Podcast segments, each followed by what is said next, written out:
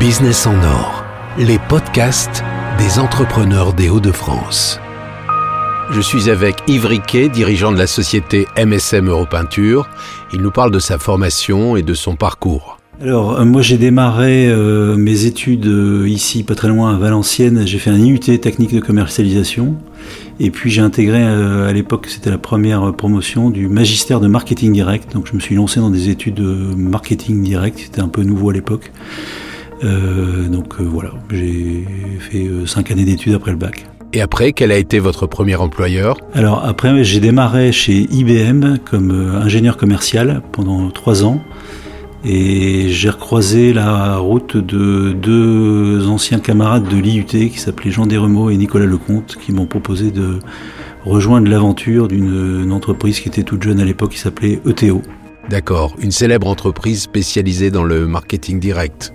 Alors en effet, c'était une entreprise euh, spécialisée dans le marketing, ce qu'on appelait le marketing direct à l'époque, beaucoup de mailing, enfin de chose qui arrivait dans les boîtes aux lettres euh, postales euh, des clients ou des prospects d'entreprises. Et l'aventure Othéo a duré combien d'années?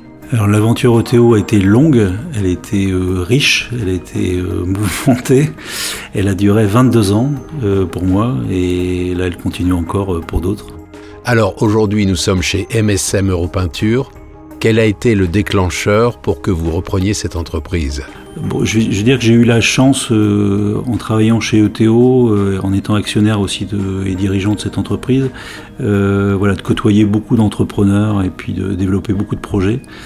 Et ça m'a donné envie de, bah, m'approprier quelque chose et de me relancer donc après ETO. La vérité aussi, c'est que j'en avais marre des métiers de prestation de services intellectuels. Euh, notamment la fin de Théo, on avait vendu au groupe Publicis. Euh, bon, ça avait changé un peu la nature de, nos activités. J'avais envie de repartir dans quelque chose de plus, euh, de plus humain en termes de, taille, de plus maîtrisable aussi en termes de métier. Donc je suis un peu passé, moi j'ai fait un parcours un peu original, je suis passé de la nouvelle économie, puisque les métiers de Théo étaient devenus des métiers très liés à, à la data intelligence, à l'intelligence artificielle, au data marketing. Donc euh, des choses très en pointe dans la nouvelle économie. Je suis repassé à l'ancienne économie et l'ancienne économie, c'est aujourd'hui c'est un métier euh, industriel puisque je suis dans la, filière ferroviaire et on a un métier d'application de, peinture. On, peint des, des, pièces de TER, de RER, de TGV, d'Eurostar. Vos clients sont-ils comme vous installés dans le Nord?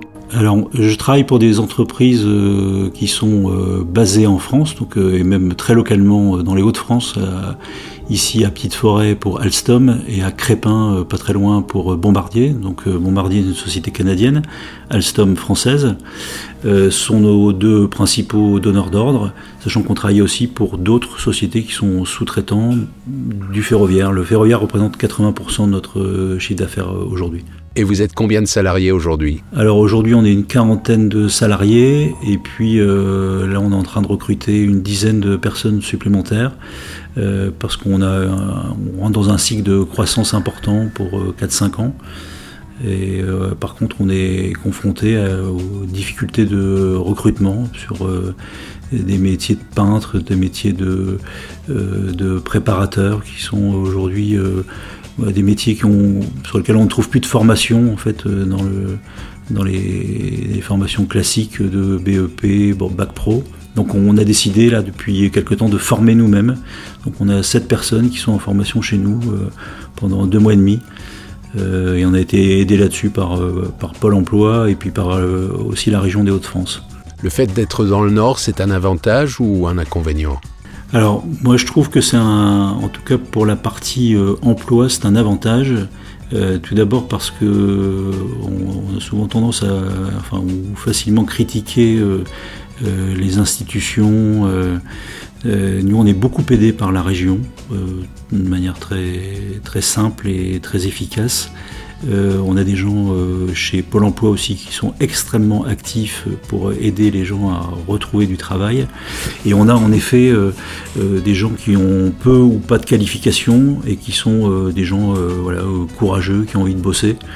Donc je pense que c'est plutôt un avantage d'être dans les Hauts-de-France aujourd'hui. Et si vous deviez donner un conseil à un futur entrepreneur? Alors le premier conseil, c'est que ça se passe jamais comme on a prévu.